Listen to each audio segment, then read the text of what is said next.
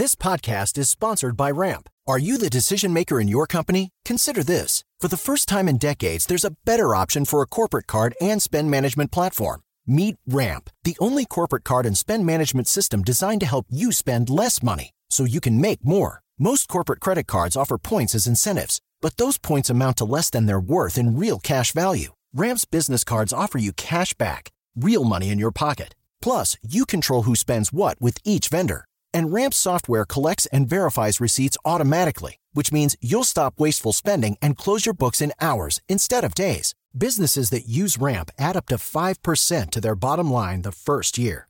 If you're a decision maker, adding Ramp could be one of the best decisions you've ever made. And now get $250 when you join Ramp for free. Just go to ramp.com slash easy. Ramp.com slash easy. R-A-M-P.com slash easy. Cards issued by Sutton Bank and Celtic Bank members of DIC terms and conditions apply. Market Minds, un espacio para compartir tendencias de marketing, comunicación, medios digitales y distribución de contenidos. Con Diego Plaza, director general de FCO Group y cofundador de Elliot Media. Y Raúl Ferráez, presidente de la revista Líderes Mexicanos, FCO Group y Elliot Media. 88.9 Noticias. Información que sirve. Buenas noches, saludamos a toda la audiencia, a nuestros audioescuchas aquí en 88.9 Noticias, al programa de Market Minds. Para mí es un gusto compartir los micrófonos como cada miércoles por la noche con Raúl Ferráez. Yo soy Diego Plaza y estamos listos para traer a ustedes eh, lo más destacado de la publicidad, del marketing, de los contenidos, de los fenómenos también sociales y de consumo entre las marcas y las audiencias. Raúl, muy buenas noches, ¿cómo te encuentras? Hola Diego, muy contento de estar en Market Minds como todos los miércoles.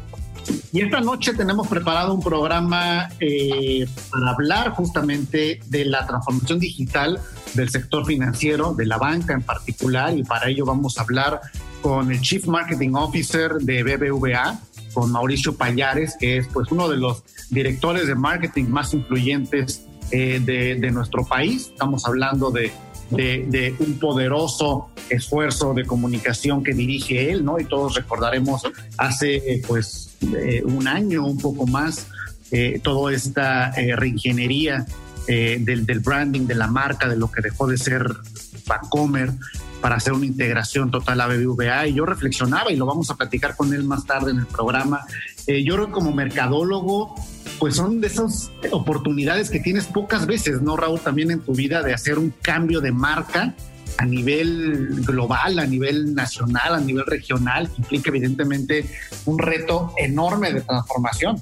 Mismo que hay que decirlo, Diego, fue también muy criticado por muchas personas porque la marca de Vancomer era ya una marca también súper reconocida con un valor brutal entre la audiencia y, yo me imagino, y no sé si lo, lo dirá Mauricio en su entrevista, pero tirar a la basura una marca de ese tamaño debe haber sido una decisión súper compleja.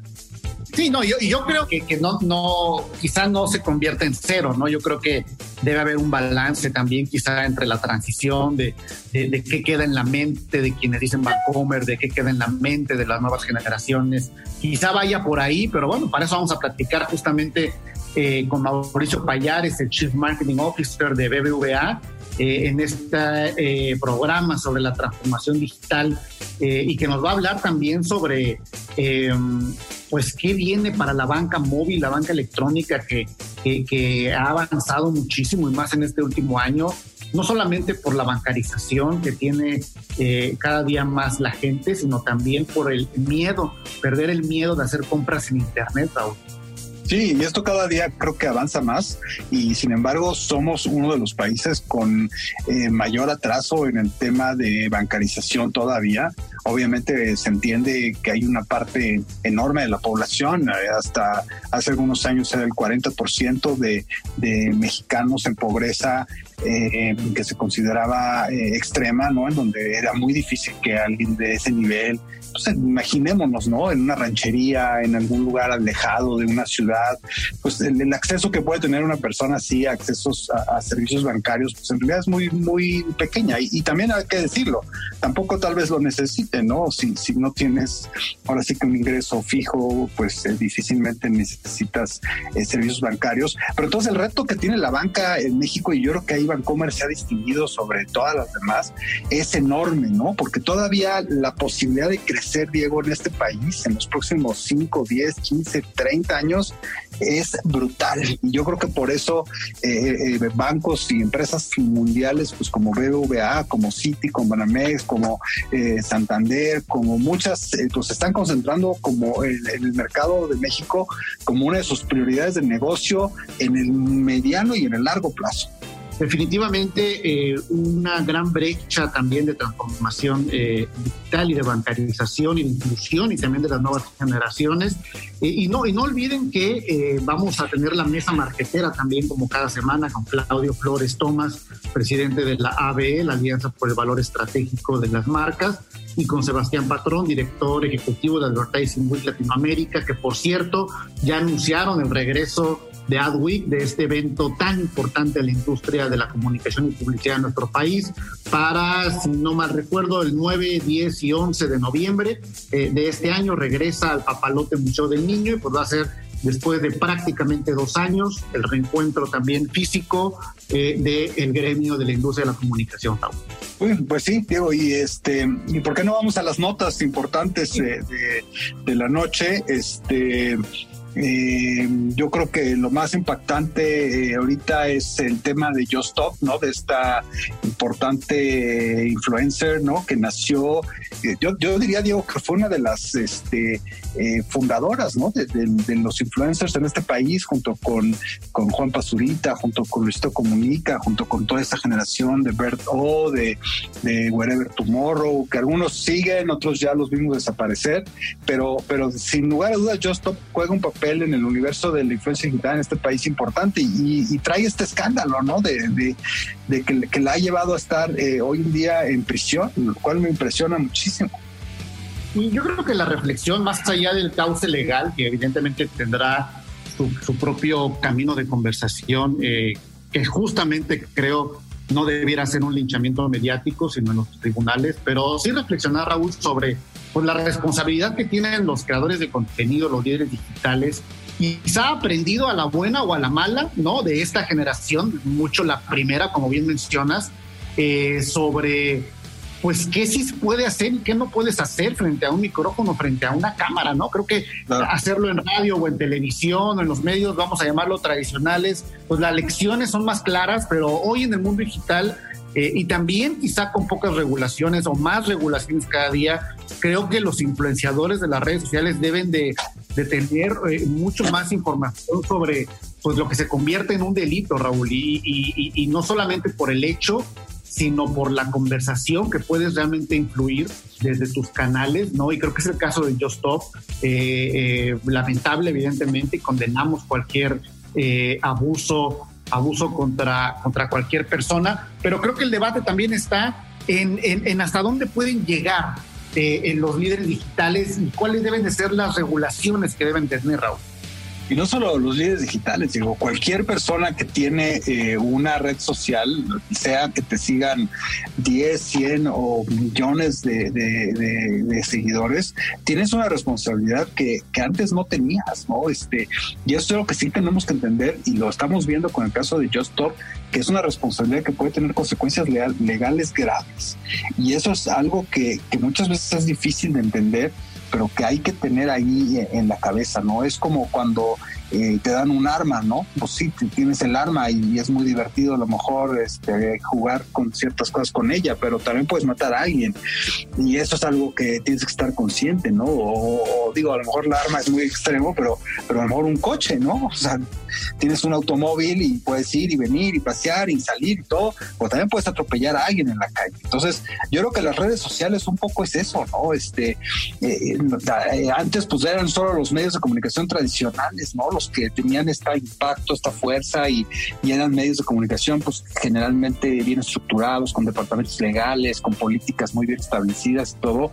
Pero bueno, esta democratización de la comunicación y en la que ahora cualquier persona desde la recámara de su casa puede convertirse en un medio de comunicación visto por miles o millones de personas, pues también eh, genera una responsabilidad que creo que no, no, no se ha eh, valorado, ¿no? Ahora, eh, volvemos aquí a temas, Diego, pues como lo que pasó con Trump, ¿no? En Estados Unidos, o sea, también hasta qué punto la libertad de expresión y de poder decir lo que queramos o no en nuestras propias redes sociales, también eh, es otro tema, ¿no? O sea, eh, y, vuelves a lo mismo, ¿no? O sea, ¿hasta dónde llega la libertad de expresión? ¿Hasta, hasta dónde puedo yo decir algo eh, en esta libertad de expresión que todo ser humano debe tener sin que, sin ser acusado de, haber cometido un delito? ¿no? O sea, es muy complejo. Sobre todo porque estamos en, plataformas que al final son de iniciativa privada, ¿no? Y son las reglas de quién, el medio en el que te encuentras, versus las reglas y las garantías individuales, ¿no? Que son eh, encima justamente de, de, este tema. Y bueno, para ello, no sé si te acuerdas, Raúl, hablamos de la, la, el tema de la cancelación, la política de la cancelación con Ana María Buenaga en un programa anterior. Y de hecho es un buen momento para recordarle a nuestros eh, escuchas que vayan a Radio, que descarguen la aplicación porque ahí están todos los programas anteriores. Y ese es un programa muy interesante donde hablamos justamente de la cancelación. Y bueno, Raúl, vamos a dar paso al siguiente bloque esta noche de Market Minds para dar inicio a la mesa marquetera de cada noche, de cada semana con nuestro amigo y colaborador Claudio Flores Tomás, presidente de la ABE en nuestro país, la Alianza por el Valor Estratégico de las Marcas. Esta noche no podrá acompañarnos Sebastián Patrón, pero aquí estamos Raúl, Claudio y un servidor para continuar hablando sobre la transformación digital de, la banca, del sistema financiero y cómo, pues, eh, eh, habrá que entender, Claudio, cómo ha cambiado el comportamiento. Eh, eh, primero de, una población más bancarizada, si es el caso, el comportamiento también de confianza sobre el uso de aplicaciones móviles, que yo creo que en la pandemia pues tuvo que confiar, ¿no? En las compras en línea y, pero no, no sabríamos cuál es la fotografía hoy, Claudio, de, de, de este, de, esta bancarización. Mira, pues es muy importante decir, eh, Diego Raúl, que cuando hablamos de transformación digital de la banca, pues creo que colocaste perfectamente los tres grandes retos. Primer reto, penetración digital. En México tenemos una brecha digital en el sentido de que más o menos 29% de las y los mexicanos no tienen acceso a Internet. De acuerdo con los datos de la Enduti, la última encuesta de usos de tecnología del INEGI, 71% de la población mexicana tenemos el privilegio de tener acceso a datos, de tener Internet, de poder utilizar Waze, de poder utilizar el e-commerce, de poder, eh, digamos, utilizar toda la magia que nos da el poder digital. Segundo reto, la bancarización. En México seguimos teniendo problemas importantes de bancarización en términos de penetración de los usos de tarjetas, de tarjetavientes. Seguimos viendo todavía eh, las, las quincenas cómo se hacen colas en los bancos para personas que muchas veces utilizan el plástico literalmente un par de veces al mes. Lo usan para ir al cajero y retirar su, nómina completita, ¿no?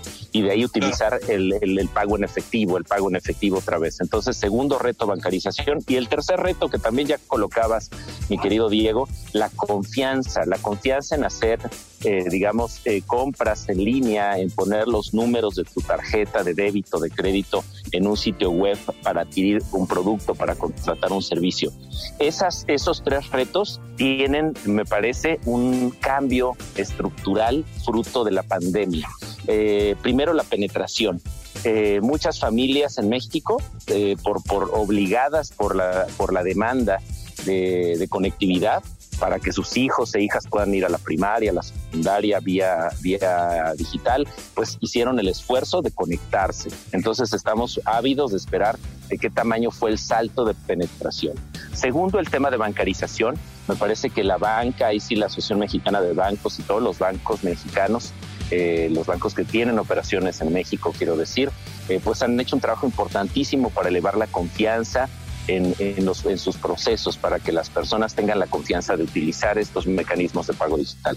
Eh, y en ese sentido, eh, el, enorme reto hoy, me parece, es justo cómo generar eh, mecanismos de bancarización que todavía que eleven el porcentaje de, mexicanas y mexicanos que tienen un plástico y que tienen una cuenta y que utilizan esa cuenta para hacer sus compras. Sí, eso es un gran, eso es un gran reto, lo que dices, Claudio. El tema de del acceso, de los servicios, de la calidad, inclusive hasta de la transmisión. Y, un tema que a mí me, me preocupa mucho, y que veo eh, últimamente muchos reportes, y no solo aquí, que, que en el mundo entero, eh, y que creo que se exacerbó muchísimo con el tema de la pandemia es el tema de los fraudes digitales, ¿no? Exacto. He estado oyendo yo muchísimos reportes de, un incremento brutal en fraudes, en fraudes digitales y eso yo creo que va a ser un poco más difícil el camino para muchos de, las, de los grupos de, de bancarios, ¿no? Y vamos ahora al reporte de tráfico y clima como cada 15 minutos y regresamos. Market Minds, un espacio para compartir tendencias de marketing, comunicación, medios digitales y distribución de contenido 88.9 Noticias. Información que sirve. Ese es eh, un enorme, un enorme reto y no es un reto mexicano, como bien lo indica Raúl, es un reto global.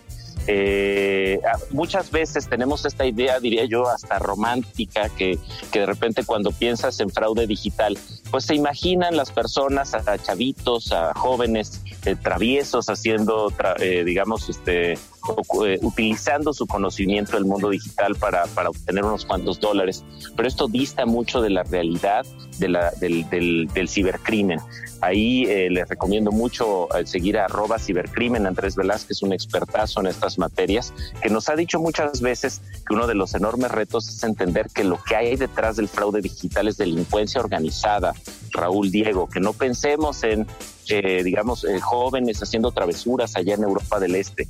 Son redes globales de delincuencia que además no solamente afectan, eh, digamos, el pago o la confianza que pudiera tener uno en medios de pago digitales, también afectan el ecosistema digital con non-human traffic, cuando se simula tráfico humano para consumir publicidad en, en medios digitales, por ejemplo, temas de brand safety, de dónde aparece tu pauta publicitaria en digital cuando tienes una compra programática de ella. Es decir, hay muchos retos que tienen que ver con la confianza en el mundo digital.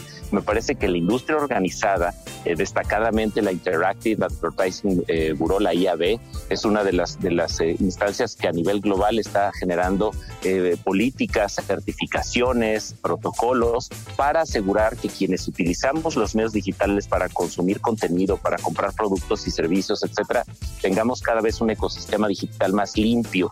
el libre de fraudes, libre de este tipo de malas prácticas, Raúl. Yo creo que, yo creo que sí, ahí es algo que los, los, las, plataformas, los bancos tienen la obligación de, de, empujar, de hacer, ¿no? Porque para el usuario final para el usuario final, si de por sí entendemos poco cómo usar no, los temas digitales, imagínate si imagínate, además tienes que preocuparte por temas de, antivirus y de miles de cosas que, que yo creo que ahí sí eh, el camino lo deben de poner las, las grandes plataformas y las grandes eh, empresas que quieren que usemos sus plataformas digitales, ¿no? No, sí, coincido.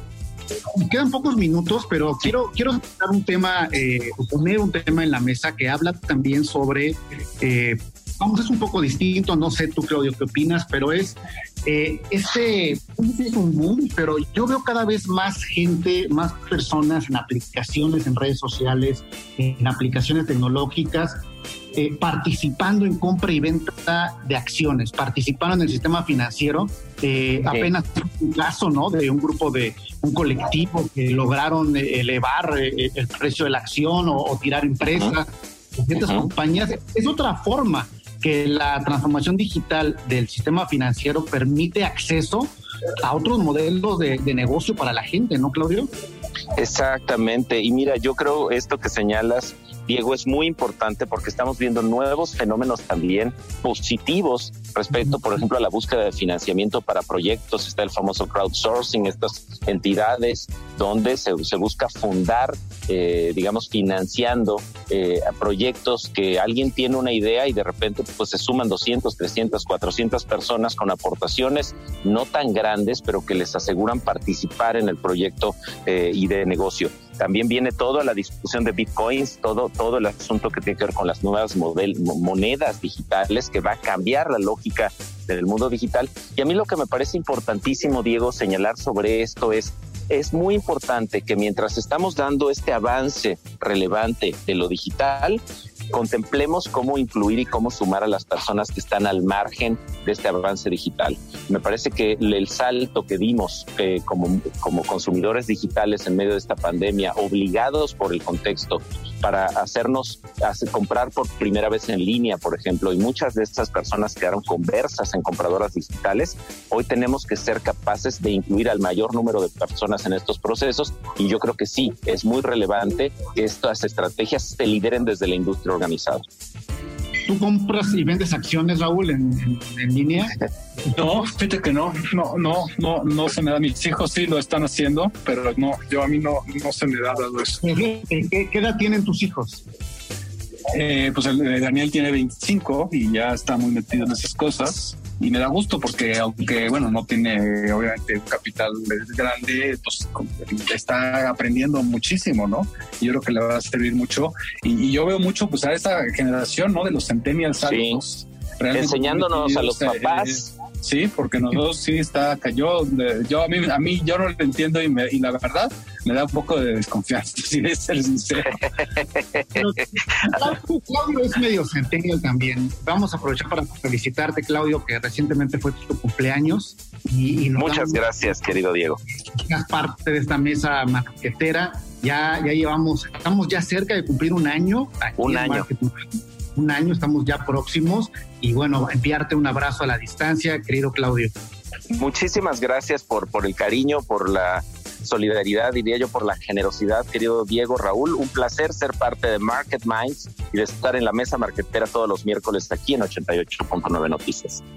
Genial, pues vámonos al reporte de tráfico y clima como cada 15 minutos aquí en 88.9 y regresamos para la parte final de Market Minds.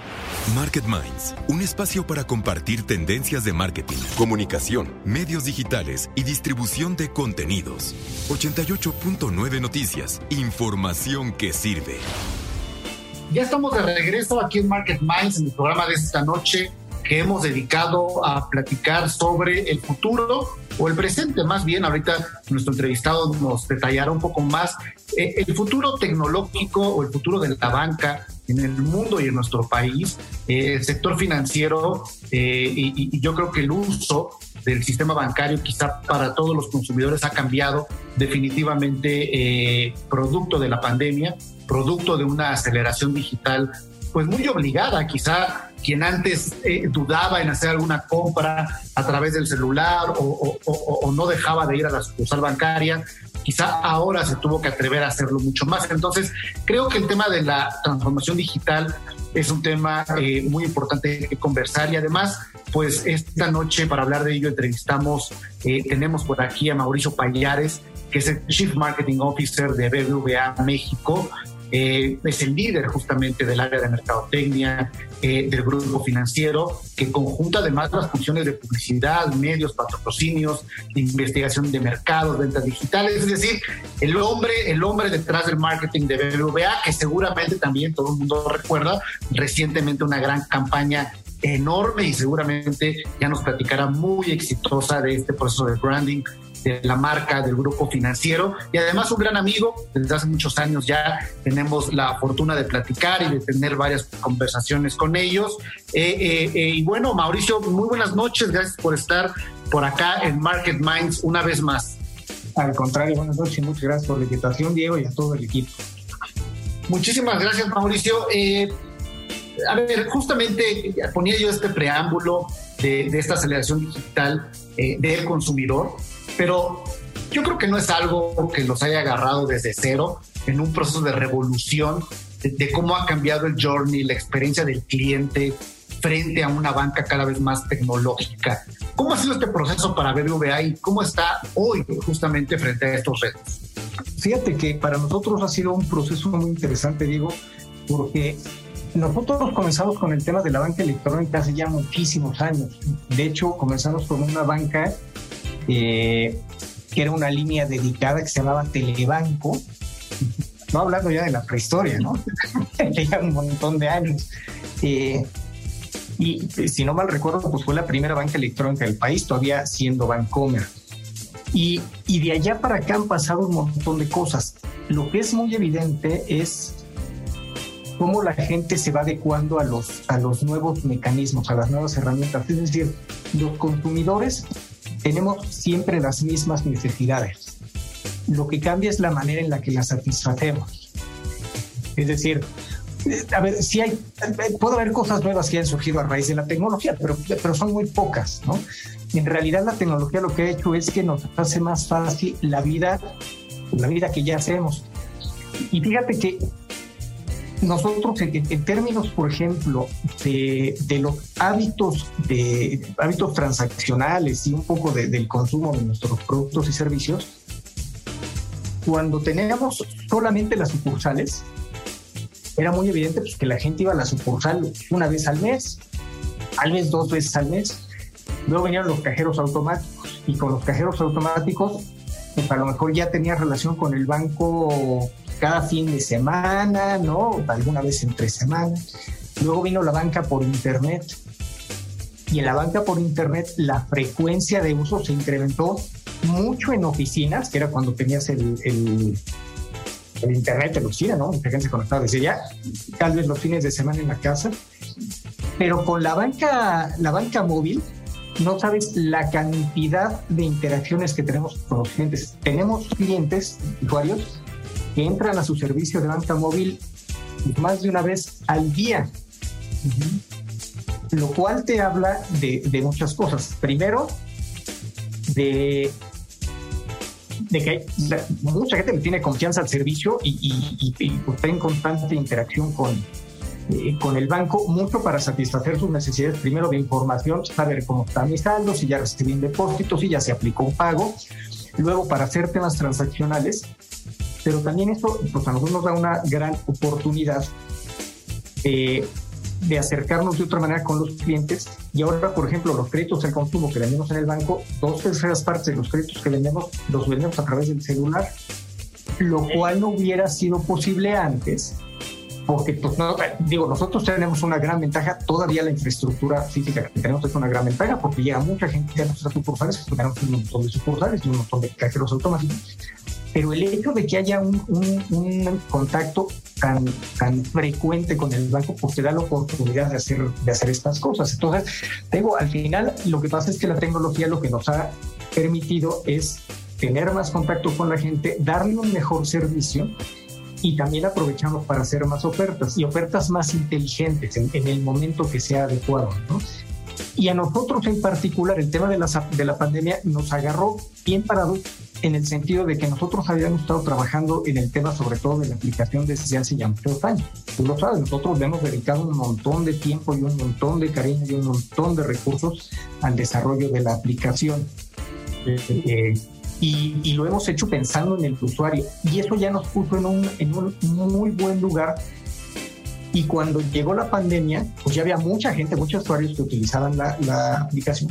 Pero como bien comentas, hoy mucha gente que no se atrevía o que le daba miedo, que de plano no quería entrarle, pues tal vez más por, por este, necesidad que por gusto, pero lo empezaron a hacer y entonces nuestra base de usuarios de banca móvil creció un montón. Y para poner un poco en... Uh pues en dimensión cuando hablamos de la banca móvil y de la aplicación. Eh, yo, yo soy un consumidor, por ejemplo, de ella y me parece que es una de las aplicaciones más amigables, te diría hasta cool, ¿no? Y que creo que está conectado también con un público joven. Pero, ¿qué nos debería de sorprender en los próximos meses o años? Quizá de lo que ya voy a poder hacer ahora con mi banca móvil, que es algo que a lo mejor hace un año o hace muchos, evidentemente, no te imaginarías que ya ha revolucionado tanto. Claro, pues mira, a ver, no te puedo decir en qué estamos trabajando, ¿no? Pero estamos trabajando. Sí, claro. este, pero fíjate, yo creo que en este tema de la tecnología hay, muchas veces que nos preguntamos cuál sería el límite, ¿no? Eh, y tal vez me voy a ver muy romántico, muy filosófico, pero al final de cuentas yo creo que el límite sería el que pudiéramos actuar por la voluntad de alguien. ¿A qué me refiero? todo lo que hacemos los humanos empieza con un acto de voluntad, de un pensamiento. El límite sería que yo pudiera decir, oye, Diego está pensando en hacer una transferencia, la voy a ejecutar. Ok. Ese es el límite. Y, no quiero, y no quiero decir que es imposible, porque en este mundo ya no sabes, ¿no? o sea, ya pasan cosas que, eran impensables y, que, pues, cada vez son más sorprendentes, ¿no? Pero ese es el límite, que, que, un pensamiento detone una acción. Oye, igual vamos a llegar allá, pues yo creo que a mí no me va a tocar verlo, pero, pero, pero de allá para acá, pues hay muchas cosas que todavía se pueden hacer. O sea, al final de cuentas, yo creo que el tema de los servicios financieros cada vez se va a ir metiendo más en la vida de las personas y, va a ser de alguna manera más invisible en el sentido de que muchas de las transacciones se generarán por alguna otra cosa. Es decir, si yo estoy haciendo, no sé, este, una reservación de un hotel, pues a lo mejor ya no, ya no me voy a tener que meter a, un servicio o meter mi tarjeta, algo, automáticamente se harán. ¿no? O sea, ese grado de sofisticación y de un poco, eh, no adivinar, pero sí predecir la necesidad de, los usuarios, pues es para donde debe ir caminando caminando la banca y en general los servicios, ¿no? Este, en general, Oye, Mauricio, y, y ahorita que pones estos, estos ejemplos como de, película, ¿no? De Black Mirror y cosas así. Este, no se hace una brecha digital entre una generación más adulta que apenas está logrando ir a la velocidad de la nueva tecnología y de pronto los servicios ya tienen este nivel de sofisticación, no se te va quedando una generación que a lo mejor no logra adoptar la generación más adulta. Sí, sí, yo creo que sí, Diego, y tienes toda la razón. Y, a ver, nosotros tenemos muchísimos clientes y nuestra obligación es darle el mejor servicio a todos nuestros clientes. Y es por eso que, a ver, si tú me dices, oye, ¿cuántas sucursales ha cerrado el BBVA porque ahora tiene muchos usuarios digitales o porque ya la mayoría de las transacciones se hacen en el mundo digital? Pues no, no hemos cerrado sucursales, al contrario, en el neto hemos incrementado el número de sucursales porque entendemos que hay un sector que está acostumbrado a utilizar la sucursal y seguimos haciendo cosas para mejorar el servicio en la sucursal. Okay. Y no tenemos planeado cerrar sucursales por el tema de, de, la digitalización. Lo que sí nos ha sucedido es que hemos crecido en número de clientes y hemos crecido en un número de transacciones que si no existiera el mundo digital nos hubiera exigido abrir muchas más sucursales. La tecnología nos ha dado esa capacidad de, de, de incrementar el servicio de una manera más barata y de una manera más, eh, eh, más cercana, más conveniente para la gente, ¿no? Mauricio, eh, ya lo mencionaba yo al inicio de la entrevista. cuéntanos cómo, a todas luces exitosa, pero ¿cuál fue la experiencia tuya también dirigiendo este gran esfuerzo, de este gran proceso de branding, de transformación, de, de, una contundente construcción de marca de BBVA eh, y, cuáles fueron tus aprendizajes y los resultados de esta campaña que para quienes nos escuchan, publicistas, mercadólogos, pues seguramente hay un caso del cual hay que aprender, Mauricio. Lo primero que te agradezco, Diego, es que consideres que fue exitosa. Yo también considero que fue exitosa. Yo que te puedo decir. Fíjate que no, no, sabes, a ver, personal y profesionalmente, un privilegio porque son cosas que no suceden todos los días. Es decir, una empresa tan grande eh, y con tanto nombre que, hace un cambio tan importante, esto no sucede todos los días. Y fíjate, lo primero es decir, oye, lo que hicimos en, fue en junio del 2019, el 10 de junio del 2019 específicamente, hicimos el cambio de nombre.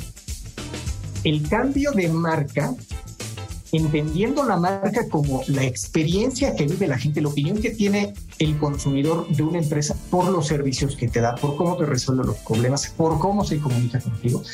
La marca la venimos cambiando desde hace mucho renovamos sucursales, cambiamos protocolos de atención, le metimos mucho a la banca digital, bla, bla, bla. Entonces fuimos cambiando la experiencia. Y dado que esta experiencia se fue moviendo, fue cambiando en todo el mundo, donde tiene presencia el BBVA, pues llegó el momento donde se decidió, oye, pues cambiémosle el nombre al banco y ese nombre pues, tiene que ser acorde al cambio de la experiencia. Y además ese cambio de nombre tiene que decirle a la gente que no, no nada más estamos manteniendo lo que tenemos, sino que estamos haciendo todavía mejores cosas para ellos, ¿no? Entonces, le, cambiamos el nombre y este, ¿qué te puedo decir? Fue un trabajo, lleva, pues, lo planeamos dos años y medio antes de, que, de, de ejecutarlo. Y fíjate, de los grandes aprendizajes es, a ver, primero, hay mucha gente, y además es muy chistoso, porque todavía, hoy, sigue habiendo gente que, que dice, no, no, yo les voy a seguir diciendo Vancomer. Y está bien, pero saben que le cambiamos el nombre. Y, y, hay gente que dice, yo este, le voy a seguir diciendo Vancomer, pero pues, mientras tengan los productos con nosotros está bien. Lo que, nos, lo que nos importa es que la gente nos identifique por un buen servicio, por una buena experiencia de la marca. Y luego, al final de cuentas, lo que, lo que es más importante es el nombre es lo de menos siempre y cuando es una buena experiencia. A poner un ejemplo. Oye, cuando nació Google, seguro cuando dijeron, oye, vamos a ponerle Google, pues, igual habrá gente que ha dicho, oye, ¿qué quiere decir? Pero Google es potente no porque se llama Google. El nombre Google es potente por el valor que te entrega de empresa. Y eso es lo más importante. Entonces, nosotros seguiremos con, con el esfuerzo de, posicionamiento del BBVA y además lo tenemos, el, el, BBVA está muy ligado al tema digital, que fue de los grandes hallazgos que hicimos durante la investigación antes de cambiar el nombre. O sea, la parte, el Bancomer está muy ligado a la infraestructura física, sucursales y cajeros, pero la parte digital está mucho más ligada al BBVA. Entonces, al final, pues ahorita tenemos, estamos en un periodo de transición donde tenemos clientes de los dos mundos y habrá quien le siga diciendo voy a una sucursal Bancomer, pero pues ya nadie dice voy a abrir la app, la Bancomer, es la app de BBVA. ¿Explico? Entonces, pero, lo importante es no, no eh, perder el ritmo de seguirle entregando a la gente cosas que le generen valor. Mientras lo hagas, el nombre pues, se posiciona solito. Yo, yo creo. Y con inversión en pauta que es, eh, ah, no, te diría once in a lifetime, pero sí son de esas experiencias que todo mercadólogo pocas veces tiene la oportunidad de vivir, de una transformación, de un trabajo de, de, de, mercadotecnia, eh, de una empresa tan grande y un reto tan grande. Y bueno, a ti te tocó y felicidades por ello, Mauricio. Eh, Mauricio Payares es el Chief Marketing Officer de BBVA México. Siempre es un gusto platicar contigo, Mauricio, y seguramente ya nos estarán sorprendiendo con, eh, pues obviamente, mucho mayor innovación justamente de la marca y también alrededor del mundo digital. Y bueno, pues eh, seguiremos viendo también campañas muy exitosas. Mauricio, gracias por acompañarnos aquí en Market Minds una vez más. Al contrario, muchas gracias a ustedes, como siempre, un abrazo. Continuamos aquí en nuestro programa, vamos al reporte de tráfico y clima, como cada 15 minutos, ya saben, aquí en 88.9 Noticias y regresamos en Market Minds. Market Minds, un espacio para compartir tendencias de marketing, comunicación, medios digitales y distribución de contenidos. 88.9 Noticias, información que sirve.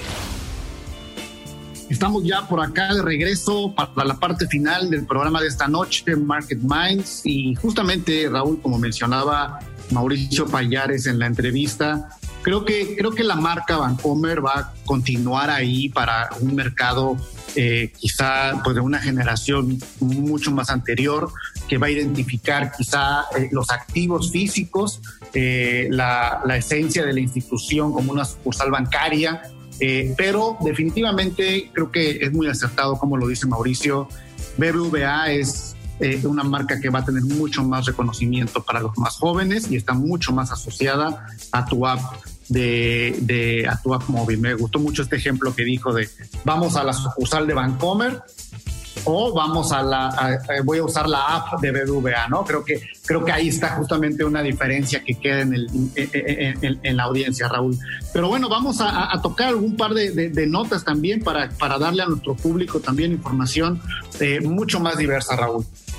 Sí, pues está eh, varias cosas interesantes que se aproximan. Eh, estamos ya pasando eh, el primer semestre del año, Diego, ya terminó junio, lo cual pasa los primeros seis meses. Y, y por lo que se ve, se ve un segundo semestre lleno de lanzamientos nuevos. Yo creo que va a ser un, un, segundo semestre muy movido, con mucha información, con muchas cosas. No solo muchas de las empresas tecnológicas están planeando eh, lanzamientos nuevos de equipos como Samsung, como Huawei, como muchas otras que están en la plena competencia por eh, el gusto y, capturar ahí a las audiencias, sobre todo más jóvenes. Me sorprende mucho lo que han hecho los, los las empresas chinas, Diego. Eh, sí, sí están muy cañonas. Fíjate, eh, en Estados Unidos eh, el 19% del mercado lo trae Samsung. Eh, Apple no está nada mal, está en el 15%, cuando se supone que Apple era un, artículo caro, de lujo, que, pues, tenía muy buena venta, pero que lo usaba solo una parte pequeña de la población. Eh, eh, pero ya está muy cerca de, de, bueno, están muy parejos, el 19 y 15 Samsung. Pero luego, Diego, agárrate, las siguientes cuatro empresas de, que mayor crecimiento y que más tienen ya en el mercado son chinas. O sea, Huawei tiene el 14%, o sea, tiene ya casi lo mismo que Apple. Xiaomi tiene el 11%, Oppo tiene el 8%, Vivo, que en mi vida había oído de esa marca, tiene el 8% o sea, está muy cañón. O sea, las cuatro empresas que están atrás de Samsung y de Apple son chinas, Diego. ¿Cómo ves eso? No hablar y no dejar de hablar de las que son parte de la conversación de los medios también. En el caso de Huawei, esta aplicación y en el caso de la misma TikTok, ¿no? Al final, estos dos grandes competidores también de red social, pues también son chinas, ¿no? Y se suman a esta lista. Y, pues bueno, pues es, es la ¿Qué será, Raúl? ¿La, cuarta guerra mundial o la quinta guerra mundial? pues no sé, porque a mí sí me preocupa porque, por ejemplo, eh, las reglas, hay que decirlo, Diego, las reglas en términos de comercio y de, ciertas reglas de comportamiento corporativo, pues hay que decir que no son las mismas en China que en Estados Unidos o, que en Corea del Sur, ¿no? O sea, y eso sí creo que es un, foco rojo, digo, y, no tengo nada en contra de, la expansión y de la calidad de muchos de los productos chinos, pero también ahí hay una parte que, que no sabemos cómo se está manejando, ¿no? Hoy teníamos una junta en la mañana eh, en Elliot y alguien en el equipo comentaba ciertas restricciones, cosas que, están sucediendo en TikTok que no entendemos por qué suceden y nadie te las explica, ¿no? Porque la, opacidad que hay muchas veces en estas empresas pues es muy, muy alta, ¿no? Así es, Raúl. Y fíjate que yo, yo traigo una nota que, que, me sigue pareciendo a mí, eh, no, no sé, no, no, no le encuentro la profundidad eh, a este tema de los etiquetados. Eh, al final de los productos, tú sabes, eh, poner en contexto a la gente este cambio de la NOM 51 que implicó el poner los sellos de información nutrimental justamente para el público en los, en los, empaques del producto, pero al final del día también el hecho de, de, de, sacar a los personajes animados, eh, llámese de los cereales, llámese del, pan, eh, llámese de, todos ellos que tienen pues eh, personajes en empaques, hoy al final del día pues, están teniendo que, evaluar pues otro tipo de estrategias, ¿no? Y otro tipo de cambios justamente de cómo mantener la recordación de estos personajes, pero ahora en los medios digitales, ¿no? Siendo ahora personajes animados,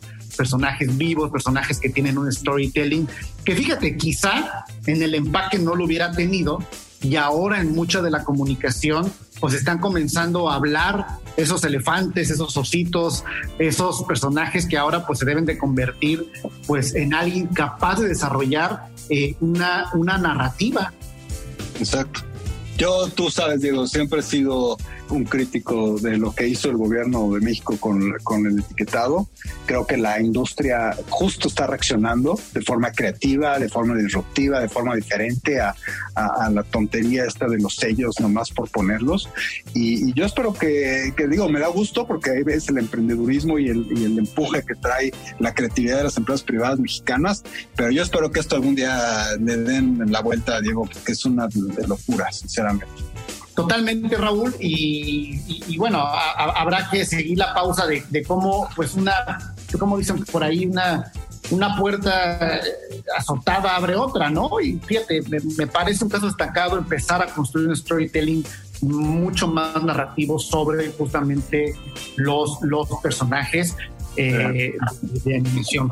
Y ya para terminar, Diego, traigo una nota interesante aquí que acaba de publicar Adweek de un tema que ya veníamos platicando, que hemos venido platicando ya en varios este, programas sobre el tema de influence marketing, en donde vuelven a confirmar el tema de que lo de hoy y en donde más éxito y donde más eh, eh, eh, efectividad están teniendo las, las marcas a, la hora de hacer influence marketing es con los, con los micro y con los nano influencers. O sea, sigue, sigue demostrándose que el engagement que tienen con audiencias específicas, este tipo de influencers es mucho mayor, tienen mucho más credibilidad, tienen eh, mucho más soporte de parte de sus audiencias, tal vez tengan audiencias mucho más chiquitas, sí, pero son audiencias mucho más leales porque tal vez comparten con ellos eh, mucho más valores, gustos y por eso justamente lo siguen y, no están tan contaminados por las maquinarias gigantescas, ¿no? De,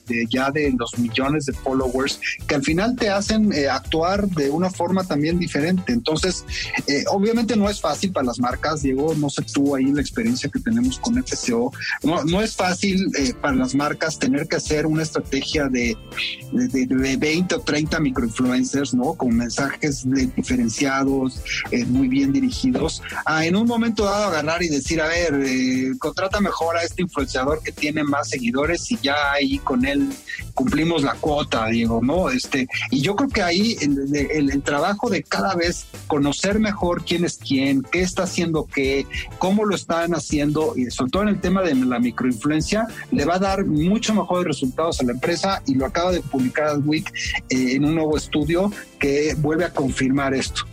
Y lo llevamos a, a una conversación más... Eh, cotidiana, pues es el boca en boca, Raúl. Es, es, es, lo que el boca en boca social, de, la conversación en corto, de mayor credibilidad a tu círculo cercano, le puedes atribuir. Evidentemente, eh, este tema de la microinfluencia tiene ese nivel de profundidad y seguramente, eh, espero no se contamine. Y hay también muchos softwares que hoy te logran identificar microinfluenciadores. Entonces, creo que es un balance entre cuantitativamente qué hacer y con quién hacerlo. Y, es parte del aprendizaje del influence marketing, Raúl. Pero bueno, ya, ya ha llegado el momento de, de decir adiós. El tiempo se nos acabó, Raúl. Nos vemos la próxima semana aquí en Market Minds en 88.9 Noticias. Que pase todo nuestro público. Muy buenas noches. Buenas noches, Raúl. Super, gracias Diego. Esto fue Market Minds, un espacio para compartir tendencias de marketing, comunicación, medios digitales y distribución de contenidos. 88.9 Noticias. Información que sirve.